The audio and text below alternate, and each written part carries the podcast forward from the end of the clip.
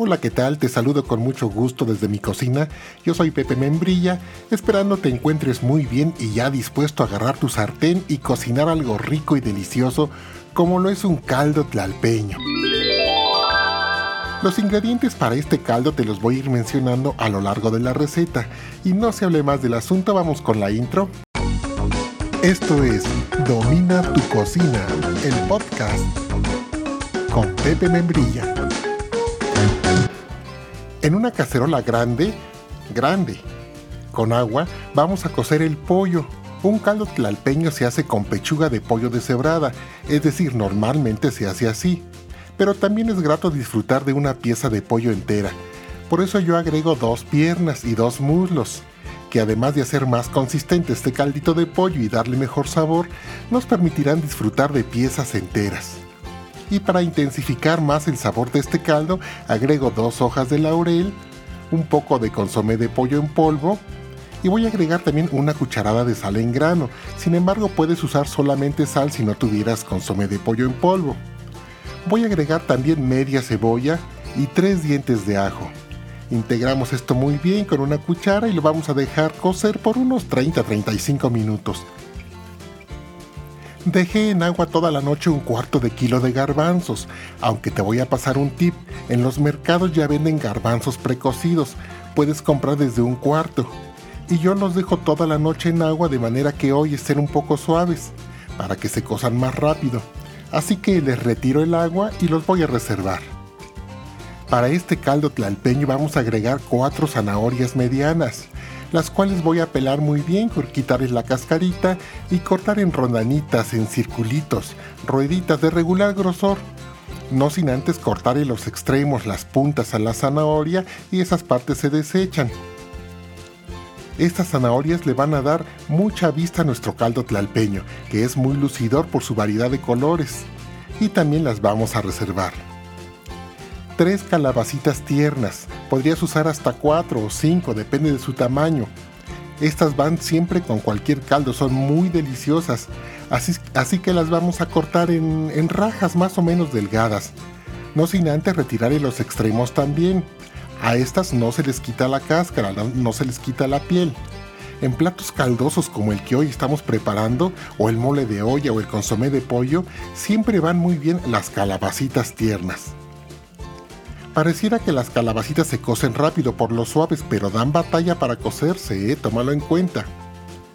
Por eso las vamos a cortar en rebanadas largas, más o menos delgadas, y vas a ver que se van a cocer más fácilmente.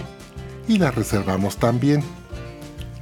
Tengo un chayote que me cae muy bien para enriquecer mi caldo tlalpeño. Es jugoso y su consistencia va perfecta en un caldo. Te recomiendo que se lo agregues así que lo vamos a trocear en pedazos no tan pequeños. Verás que es muy rendidor con un solo chayote suficiente para un caldo. Y también lo reservamos.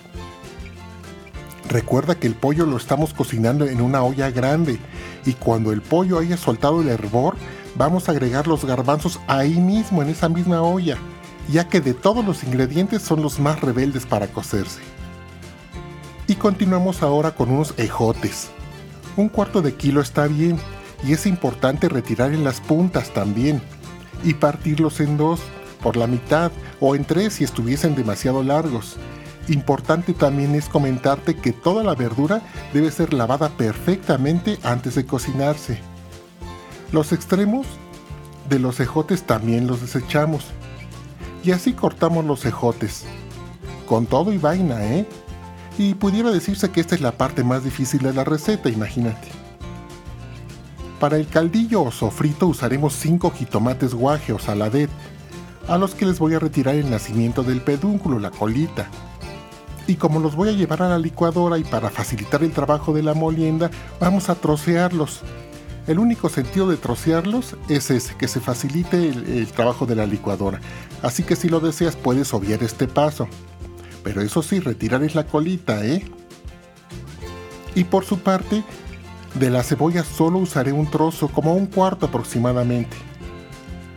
Vamos a licuar todo esto.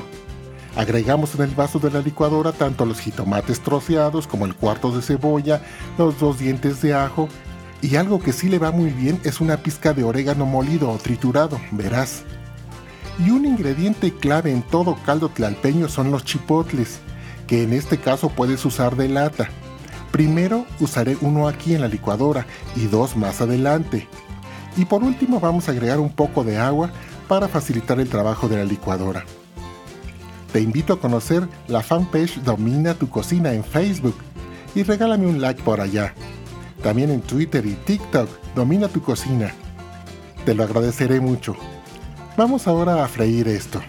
Así que en una cacerola caliente agrego aceite vegetal y toda vez que haya tomado temperatura voy a agregar aquí el sofrito que acabamos de moler en la licuadora, reduciendo el fuego para evitar que salpique mucho. Y lo voy a dejar sofreír aquí por unos 15 minutos. Nota que aún no es sazonado con sal, solo el sabor que aportan los chipotles, y que por ahora es suficiente. Regresamos nuevamente con el pollo y pasados 30 minutos después de que comenzó a hervir, vamos a retirar las piezas de pollo, pues no queremos que se deshagan, ¿verdad? Estándose cociendo tanto tiempo. Así que con mucho cuidado para no quemarnos, retiramos la pechuga que ya debe estar suave y bien cocida y después los muslos y las piernas. Yo las cuezo con su piel, para que el caldo tenga más sabor y ya después retiro la piel. Apoyándome de un colador, voy a buscar la media cebolla y los dientes de ajo en el caldo para retirarlos también. Sacamos la cebolla, los dientes de ajo, todo, todo esto lo vamos retirando para evitar que algún comensal se tropiece con ellos, ¿verdad? El sofrito de jitomate con chipotle que dejamos sofriendo en la lumbre ya está listo después de aproximadamente 15 minutos, así que apagamos el fuego y lo retiramos y lo reservamos. Es tiempo ahora de agregar todas las verduras al caldo de pollo. Comenzamos por el chayote partido, nuestras calabacitas y van para adentro también todas, todas las verduras. Las rueditas rebanadas de zanahoria, tan coloridas que se van a ver ya cocidas, los ejotes y ahora sí, sazono con consomé de pollo en polvo, como una cucharada y media. Agrego dos chipotles de lata más o si lo quieres aún más picoso puedes agregar otro poquito. Y luego luego comienza a pintarse de rojo nuestro caldo tlalpeño. Y también agregamos nuestro sofrito de jitomate y chipotle. Va para adentro e integramos todo muy bien. Y vamos a perfumar esto con un ramo de epazote fresco, que además le dará un estupendo sabor. Integramos de nuevo y dejamos cocer. En tanto, y con la ayuda de dos tenedores vamos a deshebrar la pechuga de pollo. No es necesario dejar pedacitos tan delgaditos, simplemente deshebrarla, ya que es la manera tradicional en la que se prepara un caldo tlalpeño.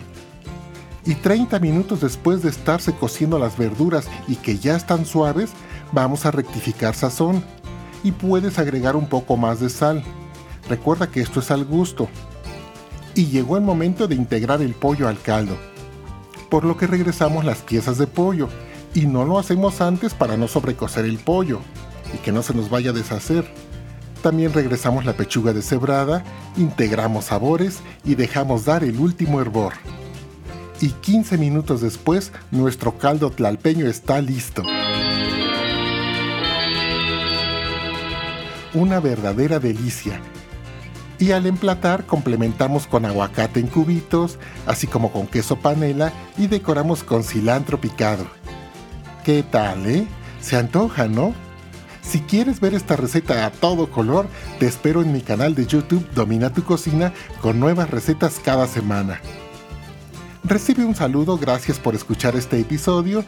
Yo soy Pepe Membrilla, que Dios te bendiga y ya lo sabes, agarra tu sartén y domina tu cocina.